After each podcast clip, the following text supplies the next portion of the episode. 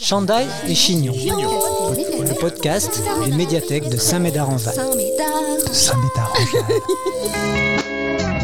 Samantha Février est ingénieure animation de réseau. Elle parle de son métier. Avant de l'écouter, voici une annonce de notre partenaire et sponsor. Promenons-nous dans les bois, un jeu éducatif pour toute la famille. Promène-toi dans les bois et amuse-toi à reconnaître les plantes, retrouve le nom des arbres, laisse-toi surprendre par les animaux de la forêt et surtout, évite les balles perdues. Promenons-nous dans les bois, la forêt comme si tu y étais. Hum, ça sent le sapin. Promenons-nous dans les bois, un jeu nature et détonation. En règle générale, trois choses que vous aimez, trois choses que vous n'aimez pas. Une chose que j'aime bien, c'est le soleil, l'été qui arrive, j'aime les animaux et j'aime beaucoup euh, passer du temps avec mes amis. Et vous n'aimez pas Et je n'aime pas la pluie, me fâcher avec des gens et je n'aime pas les épinards. C'est quoi une ingénieure animation de réseau Un ingénieur en animation de réseau est une personne qui met en réseau les différents acteurs d'un projet, c'est-à-dire qui met en interaction des interlocuteurs divers et variés pour mener à bien un projet et le faire évoluer.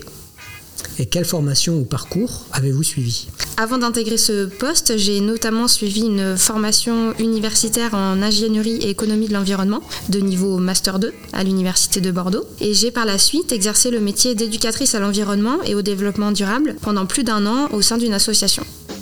Qu'est-ce qui vous a donné envie de faire ce métier? La préservation de l'environnement et de la biodiversité est aujourd'hui un enjeu majeur du monde dans lequel euh, nous vivons. Euh, et donc, je souhaitais faire de mon métier une occasion pour pouvoir prendre part à, à ce combat. Quels seraient vos conseils ou votre conseil à une personne qui voudrait faire comme vous? Je conseillerais à une personne ayant envie de faire comme moi de suivre une formation en médiation des sciences, puis de se spécialiser par la suite sur des questions environnementales ou de biodiversité au sein d'organismes travaillant sur des projets en lien avec ces thématiques. Et qu'apporte votre métier à la recherche dans le domaine de la biodiversité mon métier permet à la recherche d'établir un lien entre elle et le grand public afin de faire connaître euh, ses actions et ses engagements. Il lui permet euh, aussi de développer des outils de communication et d'animation pour rendre euh, ses connaissances accessibles au plus grand nombre, puisque les chercheurs n'ont pas forcément les compétences et le temps pour créer ce type d'outils. En quoi consiste la médiation des sciences dans le domaine de l'environnement? La médiation des sciences dans l'environnement a pour but de communiquer les résultats de la recherche au grand public euh, de manière vulgarisée et la plus simple possible. Et est-ce que vous avez identifié vos publics cibles les publics cibles dans le domaine de la médiation des sciences en environnement sont variés. On travaille à toucher le plus large public, des enfants comme des adultes, en passant par le public euh, scolaire, professionnel ou non, ou encore un public ayant déjà un attrait pour la thématique de l'environnement, ou à l'inverse, un public euh, n'en ayant pas du tout. Quels sont les types de médiation que vous utilisez alors les différents outils de médiation qu'on va utiliser dans notre travail, ça va principalement être les expositions par exemple, les, euh, les, animations, que ce soit pour le public scolaire ou le grand public, la présence et la tenue de stands lors d'événements dans les communes, les outils numériques qu'on peut mettre en place euh, à différents moments. Qu'est-ce que le SPIPOL, S-P-I-P-O-2-L, et quelle est sa vocation ou mission? Le SPIPOL est le suivi photographique des insectes pollinisateurs. Il a été développé en 2010 par le Muséum d'histoire naturelle de Paris et l'Office pour les insectes et l'environnement. Il a pour but d'améliorer euh, les connaissances sur les interactions plantes-insectes et de faire participer le grand public à un programme de recherche.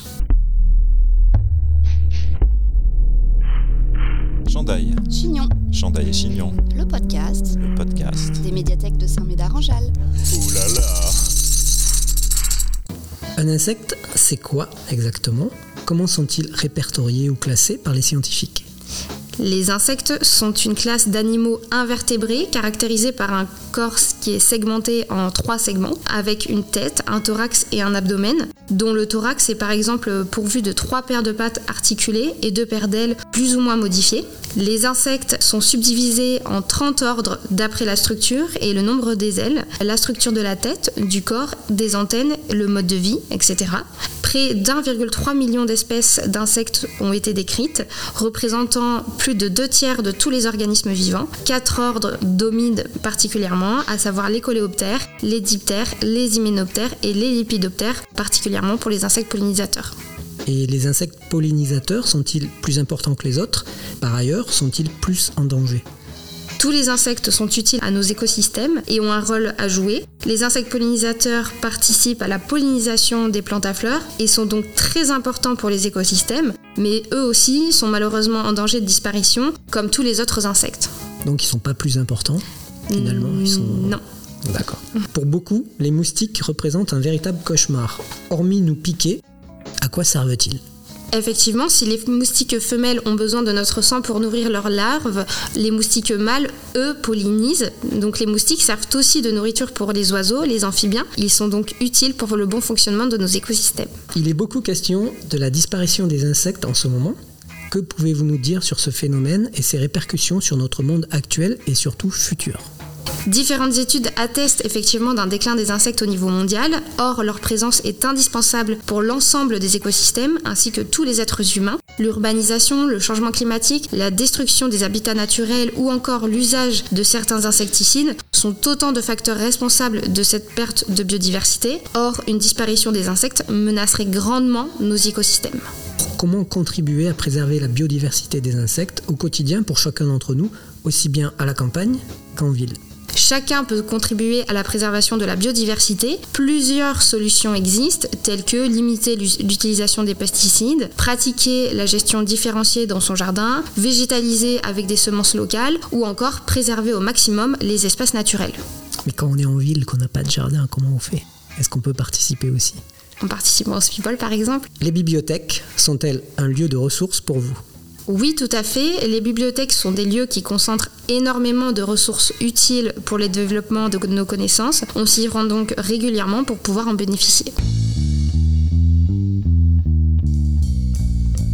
Semez vos envies et cultivez votre curiosité en attendant le prochain podcast des médiathèques de Saint-Médard-en-Jalles. Abonne-toi. Chantal et Chignon. Chandail et Chignon. C'était pas très intéressant.